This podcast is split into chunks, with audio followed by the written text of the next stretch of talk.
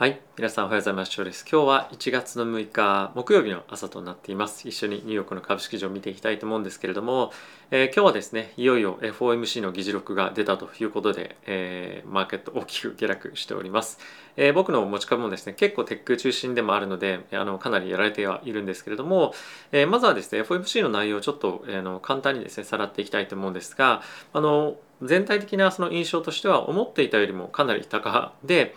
かつですねバランスシートの縮小についても、比較的積極的にやっていく。でかつ利上げについても、え大体2022年については3回2023年も3回。でその次の年に2回というところを現在織り込んでいるような状況となっていますと。でやはりですね思っていた以上にその高派な、まあ、印象がマーケットとしては持ったということでやはりまあ積極的なボンド債券の売りと、まあ、それによる金利の上昇。でかつえ金利がま上昇することによって、えテックのセクターがですね結構マラあのマーケット全般としてやられていたりとかまた中小小型株ですね、まあ、その辺りかなり非常にしっかりとがっつり下げているんですけれども、まあ、とはいえこのヒートマップ見ていただければ分かる通り、まあ、ヘルスケアだったりとか、まあ、エネルギー関連あとは、えー、右上のあの小売とかですよね。このこの辺りのいわゆるそのディフェンシブと言われるセクターについては、まあ、資金が結構入っていたりというところもあるのでマーケット全般的なそのパニックなリスクオフみたいな感じよりもその局所的なパニックセリングみたいのは、まあ、あるんですがマーケット全般としてはやっぱりその今ローテーションを行っている進めているような状況に今あるかなと思っています。でじゃあここでもうテック売りなのか今後ずっと利上げになるのでテックやめた方がいいんですかっていうのはあのご自身もしくは僕自身もそうなんですけれどもどれぐらいのスパンでマーケット見るかによると思うんですよね。まあ、非常に短期的なスパンで見てみたりとかするとやっぱりこの3月に今第1回目の利上げっていうのが、えー、現在80%ぐらい織り込まれたっていうニュース後ほどちょっとご紹介しますけれども、えー、そういったところもあるということで、まあ、しばらく厳しい状況っていうのはあのある程度続くと思うんですね。なのでまあそういった観点からするとやっぱりボラティティが非常に激しくなるこのやっぱ1年ですので、えー、そういったところが少しやっぱり気持ち的にあのなかなか耐えられないなっていうのであればまあ抜けるっていうのも一つありかなと思っています。でまあそういったところから、まあ、VO とか、まあ、その S&P だったりとか DAO とかにシフトするっていうのも一つ手かなと思いますけれども、まあ、僕はですねこのもっとより多くのその長いスパンでチャート見てみるとやっぱこの上昇相場っていうのはまだ終わらないと思っています。でやっぱりあの来週再来週ぐらいから決算始まりますけれども、まあ、そこを見てあの今の状況っていうのはやっぱり判断するべきじゃないかなと思っているのでマーケット全般としてその金融緩和をやめていく方向に行くっていうイコール株売りはやっぱ違うと思うんですね。なのでやっぱり最初に自分が持ってる企業がまずは業績拡大しているのか利益のまあ率だったりとか額っていうのが、まあ、しっかりと成長していけるかどうかっていうストーリーの方が、まあ、僕は重要なんじゃないかなと思うので、まあ、そのこの今日のあの下げっていうのがノイズになるかどうかっていうのはやっぱりその債券の動きだけとか株の動きだけとかっていうよりももっとまずファンダメンタルなまあ、そのパニックセリングみたいな感じじゃないのでマーケット全体としてやっぱりまずは決算見てあの企業の成長性がそこにまだあるのかどうかそこをまずは見たいかなと僕は思っています。はい、でここからですねセクター間の動きだったりとかまああとはあの指数ですねちょっと見ていきたいと思うんですがその前にえこのチャンネルはですね、ファンズ株式会社様にスポンサーになっていただいております。えファンズはですね、個人の投資家が企業に対して間接的に貸付という形で投資をできるようなプラットフォームになってますので、えぜひですね、概要欄の方から説明動画もありますので、チェックしてみてください。ということで、えセクターのちょっと動き、久しぶりに見ていきたいと思います。え最終的に全面赤になったんですけれども、まあ、一番大きく売り込まれているのが tech を差し置いてあの real estate になってるんですね。でこの辺りは結構ここ最近上がっていたっていうのもやっぱりあったりとかするので、まあ、そういった反動もあるかと思いますし今日に関しては、まあ、金融株っていうところもですねここ最近上昇していたんですが売られていたのでやっぱりその一旦ここ最近上昇していた銘柄がやっぱり売られているというような感じのまあ動きっていうのが一つはあるんじゃないかなと思います。もう何でもかんでも売りとかっていうか、まあ、やっぱり比較的ディフェンシブな銘柄については、ま買われている、まあ、さっきちょっとあの言わなかったんですけれどもセクターのあの、まあ、セクターというかそのヒートマップの中でもやっぱインテルとかっていうのは、まあ、そんなに買いが入ってないかなかったということもあってその半導体関連の銘柄の中でもまあ唯一緑になってた色だと思うんですね。でまあそういったところを見てみるともう何が何でも全部パニックで売りとかっていうかやっぱりある程度選定して選別して買ってるっていう側面はやっぱりあるんじゃないかなと思っています。で、ここからですね、指数見ていきたいと思うんですが、ダウが1.07%マイナスですね。ここのタイミングでちょうど FOMC の議事録発表されて、その後グーッと一気に下がっていったような感じになってます。で、S&P がマイナスの1.94%、ナスダックがマイナスの3.34%、ラッセル2000がマイナスの3.09%といった形で、まあ、ナスダック非常に大きく下げていました。で米国の10年債の金利なんですけれども1.7というところまで上がって約5ベースポイント上昇ですねしていました。でドル円なんですけれども116.12というところで116円台キープしているので、まあ、この辺り非常にありがたいですよね。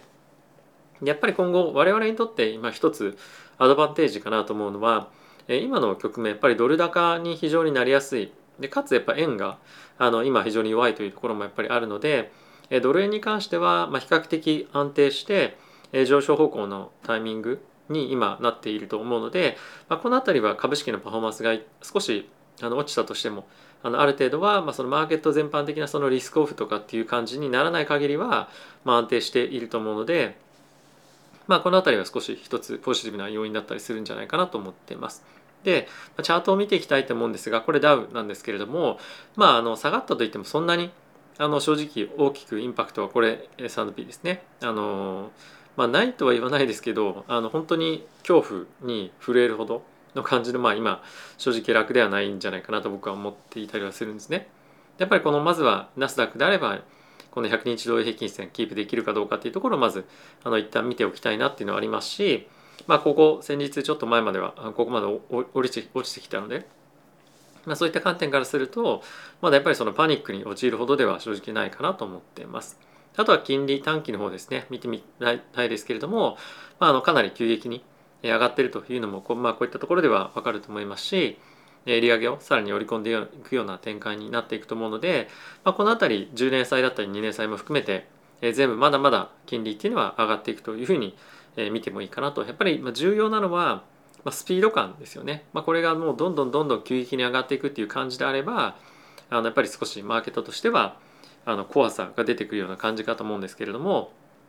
まあこれも今後あの今日 FOMC の議事録っていうやっぱりイベントがあったからなので、まあ、その後どういうふうにあの進捗金利状況がしていくかっていうのを一つ見た方がいいかなと思いますし、まあ、そもそも金利上がっていくっていうのもある程度分かってたことだと思うので、まあ、その金利が上がってうわどうしようとかっていう感じだとあの少しマーケット心の準備できていなかったことだと思うので、まあ、そういった方はあの心をちょっとあの一旦落ち着かせるか、まあ、リスクオフ自分の中で少しポジションを減らすっていうのももしかしたら必要あるかなと思います。ただし株式マーケットがベアマーケットに入るっていうのは、まあ、僕は正直ないと思っているのであの継続して僕の今のポジションは、えー、持っていきたいかなというのは思っております。はい、であとはですね原油に関してもえーと、マーケット昨日はまほぼフラットということで、まあ、そんな動きは正直なかったですね。この辺りはあの、まあ、しっかりとま落ち着けているっていうのはマーケット全般としてのま恐怖指数っていうのが、まあ、今日ビックスもそんなにあの、まあ、一応20っていうところまで戻ってきてますけれども、まあ、急激な急上昇とかっていう感じでも、まあ、正直ないかなと思うのでまだまだ比較的安定しているような状況ではあると思うので、まあ、こういったところにも一つ現れてるんじゃないかなと思ってます。あとは一つやっぱり気にしておきたいのは仮想通貨の動きも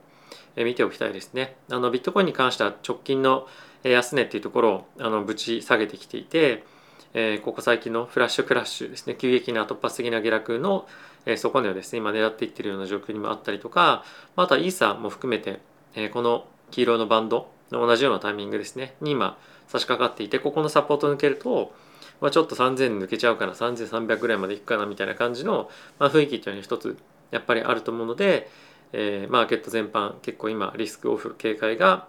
高まってるんじゃないかなと思っています。やっぱりですねこのタイミングであのディップで買いたいなみたいな方も結構多く、あのいるとは思うんですけれども、まあ、今あの急いで買うっていうよりも買いたいんであれば、まあ、小分けにして買うっていうのがまず一つあの鉄板でやっておかなきゃいけないポイントかなとはえ思うんですよね。でもちろんちょっと割安感っていうのは感じるかもしれませんが、まあ、3%、4%、5%落ちたぐらいで、まあ、買いに入るっていうのはちょっと早いと思うので、まあ、一旦今後この今日の FOMC の議事録をマーケットがどういうふうに議論を発展させていけるかだったりとか、まあ、あとはこの状況の FOMC の議事録を受けてどういうふうに金利のマーケットが今後利上げを織り込んでいくかっていうところの反応をある程度見ていった上でマーケット入っていくちょこちょこ入っていくっていうのがやっぱりいいと思うんですね。今はやっぱりこの FOMC の議事録であの思ったより高肌うわーみたいな感じで みんな動いていると思うので、まあ、そういったパニックの時に一気にガーンと入るとかっていうよりもやっぱり状況はマーケットは少しずつ織り込んでいくっていうこともあると思いますし、まあ、あとはやっぱ突発的な動きをしている時にあの全て自分の手を使い果たしてしまうっていうのはやっぱりそんなにあのいい戦法ではないと思うのでみんながパニックになっている時はまず少し入ってでその後にどっちの方向に方向感を見ていくか持っていけるかっていうのを確認しながら、まあ、今週やっぱ金曜日も雇用統計ありますし来週 CPI ありますしその辺りのまあイベントを一つ一つ見ていきながら入っていくっていうのがやっぱいいんじゃないかなと思ってます。まあ極端に言うともっとその1週間2週間とかで全部入れるとかっていうよりも、まあ、数ヶ月間で渡って今っていうのはやっぱ入れてってもいいぐらいあの少し長いイベントにやっぱこの金融緩和とか金融緩和の縮小とかっていうのはなっていくテーマだと思うので、まあ、焦って動く必要はないというのは、まあ、僕は思ってます。はい、でここからですねニュースちょっと見ていきたいと思うんですがまずはですねあの先ほども申し上げた通り FRB の今後、えミニッツが出てきたのでこういったところをどういう反映するかっていうのが一つ重要になってくるんじゃないかなと思っています。で、まあ、一応ですね今3月に利上げっていうのがまず第1回目ある程度織り込まれてるんですけれどもでその後にバランスシートの縮小をしていく議論していく可能性があるというところのコメントが出ていました。で今回、まあ、一つポイントなのが一応その3月のタイミングで利上げをしてその後バランスシートの縮小っていうところに方向感を持っていこうという感じではあるんですが、まあ、どれぐらいのスピードででかつどれぐらいのボリュームで、まあ、どういう方法でとかっていうのは全くまだ出てきてないんですよね。で今後はこういったところが明確になってきてかつそれをどういうふうにやることによってどれぐらいのマーケットに対してのインパクトがあるかっていうのも方法手法によっていろいろ変わってきますしもしくはそのバランスシートのリダクションっていうのをする前に利上げをしたいのかもしくはその利上げを優先させるよりもバランスシートのリダクションリダクションその減少あのまあラウンオフですねを優先させるのかっていうところもいろいろ選択肢だったりとかあると思うので、まあ、その辺りはより明確化させることによって市場とのコミュニケーションをしっかりとパウエル議長がま各月にですね FOMC だったりとかをま経て出てくると思うのでまあその焦ってやっぱり本当に今動く時じゃ僕はないと思います。はいあの利上げイコール株売りでもないですしやっぱりまず重要なのは企業はしっかりと成長を続けていけるかどうかっていうとこが重要なのでまずはそこを見ていくでかつまあその土台としてやっぱ金融システム金融政策っていうのがあると思うので土台が別になんか今その前提が大崩れしているとかっていうか、まあ、すいませんごめん間違えました企業の,、まあ、の業績っていうのがあの、まあ、土台だと思うんですね。であとはその環境としてマーケット環境っていうのがまああると思うので、まあ、その土台がしっかりしていればそのマーケット環境が多少多少荒れてもまあ大丈夫だと思いますし、まあ、本当津波みたいなのがブワーってきたらもう全て台無しなんですがまだやっぱそのバランスっていうところを見てみるためにまずはあの1月から始まる決算ですね。しっかりと理解していく必要があると思います。はい、でこれまあさっきさっきから何回もお伝えをしているんですがあの金利ですね。に関しては3月の FOMC の会合で利上げの確率80%っていうのを現在マーケットでは金利のマーケットでは織り込んでいると、まあ、この辺りはもう3月金利あるよというところをまあ我々としてはあの心持ちでえしっかりと持っておかなきゃいけないですし、まあ、ある程度この辺織り込んでるよねって言っても株式上としては結構パニックになって売りみたいな感じに、ま、なる可能性も十分あるので、まあ、この辺りは、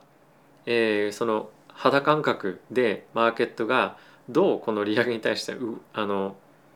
反応するかっていうのはやっぱ見ていく必要があるのであの、まあ、注意をして大体これぐらいなんだなっていうのはまず理解をしておく必要があるかなと思っています。まあそんな中なんですがオミクロンの感染がですね世界的にま拡大しているんですけれども、まあ、そろそろピークでしょうというのが今の見方としてなってます。もしくは、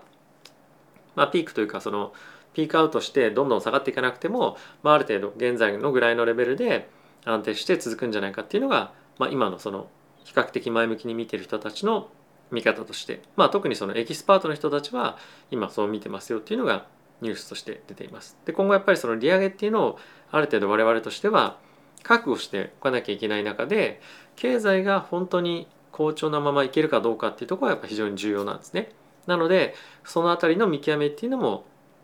ここはまあ一つ非常に関わってくるポイントだと思いますし、まあ、後ほどもちょっとご紹介するんですが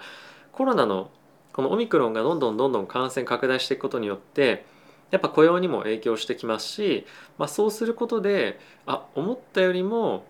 あの金融引き締めできないなっていうことなのか、まあ、今 FMC の議事録見ていると雇用の最大化っていうところよりもやっぱり金融引き締めを優先したいっていうところがあるのであのどれぐらいもしくはそのどれぐらいこのコロナの影響で雇用の拡大っていうところがスローダウンしてしまうかっていう、まあ、その結構非常に難しいあのせぎみせめぎ合いに今後なってくるので複雑な市場に今後はなってくるんじゃないかなと思っています。はい、で続いてウォール・ストリート・ジャーナル見ていきたいと思うんですけれどもまあいろいろニュース出ているんですが結構僕の中ではこれ重要かなと思っていて、え先日も Shorts でお伝えをしたんですが、まあ、今シカゴの public school ですね、まあ、小学校だとか中学校とか高校ですけれどもそういったところで、え先生たちの投票によって in person での、えー、まあ、授業っていうのがやりませんっていうふうに、まあ、なりました。なので、まあ、オンラインのクラス授業にえ移るということなんですけれども、まあ、そうするとやはりいろんな、まあ、あの職業の人いると思うんですが例えば飲食店やってたりとかあのそういう家にいて仕事ができない人たちはやっぱり自宅にいないといけないわけですよね子供が家にいるので。そうすると、まあ、やっぱりやめなかやめなければいけなかったりとか、まあ、非常に仕事を続けるのが難しい状況になったりもするので、え雇用については非常に難しい局面になると思いますし、まあ、そんな状況でも FRB としてはやはり利上げとか金融緩和の引き締めを優先させたいというところもあるので、まあ、この傾向が強くなってしまうとマーケットの不安感高まってくるのでまたマーケット株式は売られるみたいな感じにえなってくる可能性は十分あると思うので、まあ、この辺りの結構雇用周りの展開は非常に見ておいた方がいいというのとあとはその学校と雇用ってまあ意外とそのやっぱ結びついてくるあのものだと思うんですよね。なのであのこの関連のニュースそんなにまあマーケットで日本で捉え上げられることはないんですけど、まあ、重要視して見ていきたいかなと思っております。はい、続いてブルームバーグの方も見ておきたいんですが、まあ、こちらも同様に FRB の議事録ミニッツっていうのは議事録なんですけれども、えー、チャンスオブアーリアハイクなので、まあ、早めの利上げというところを一つあの、まあ、言ってますよというところとバランスシートランダウン、まあ、これがバランスシートの縮小っていうのをあの、まあ、議論してますというのが一つ大きくやっぱり出ていますと。はい、もう今日は何何と言っても、まあ、この辺りだとは思うんですよね。はいまあ、なのであのまずは警戒をしていきたいと。で、えっと、CNBC とかっていうニュース番組いろいろ見てみるともちろん短期的に警戒感っていうのを持ってはいるものの結構やっぱりこの辺りをディップの後期ディップの買いの後期になるんじゃないかっていう見てるあのプロの投資家もやっぱ一定程度いるなっていうのは正直あるのとあとはやっぱり今米国債が結構積極的にあのここ最近ずっと売られてますけれども、まあ、この売りがある程度一服したところで、えー、まあその米国債も含めて債券への買いっていうのは結構入りやすくなるんじゃないかっていうふうに見てる人も多くいます。で特にここ最近は米国の債券というよりも社債ですね企業がどんどんどんどん債券の発行っていうのを結構してるんですよね。なので、まあ、債券の,、まあその供給が結構今肩になってきているので、まあ、債券の、まあ、売りが金利がちょっと上がりやすいような状況になってるんですが、まあ、ある程度上昇しきったタイミングであの、まあ、2%なり3%なり、まあ、そういったところの債券、まあ、社債をですね結構拾っていきたいっていうような意見もあったりとか同じようなタイミングでその金利が上がりきったところのタイミングでやっぱり非常に堅調なテック銘柄拾っていきたいっていうような人が結構今まあ僕の周りでも含めて結構いるので、まあ、そういった人たちがいるっていうのは一つやっぱ考えてもおいてもいいんじゃないかなと思っています。まあ、やっぱりいずれにせよ自分が短期の投資家なのか長期の投資家なのかどうかっていうところは一つ忘れないようにしなければいけないと思いますしたとえ今年1年、まあ、あのまだそういうの話すのは早いですけどもこの1年のタイミングでパフォーマンス出ないと嫌なのか、まあ、長期でずっと持ってるから、まあ、3年後に、まあ、もしくは5年後にマーケット上がってればいいよっていう人は、まあ、そんなに気にするイベントでも正直あの今日の1日のタイミングではないと思うのでどういうそのスパンで自分が投資を考えてるかっていうのも、まあ、改めて考えておく必要があるんじゃないかなと思ってます。まあ、いずれにせよあの自分が持っていてもう胃がキリキリして毎日大変みたいな人はやっぱ個別株やめた方がいいと思いますし、まあ、あとはそのナスダック持つのか S&P 持つのかどうかっていうのはこの利上げ局面で厳しくなると思うのでやっぱりその辺りはあのいろいろと考えながら自分に合った投資っていうのは何かっていうのをちゃんと見つめ直すタイミングかなと思います。僕はまだちょっと短期的に下がったりもする可能性も仮想通貨も含めて十分あると思うんですがあの対して別に動くつもりは特にないですあの放置しておこうかなと思ってますし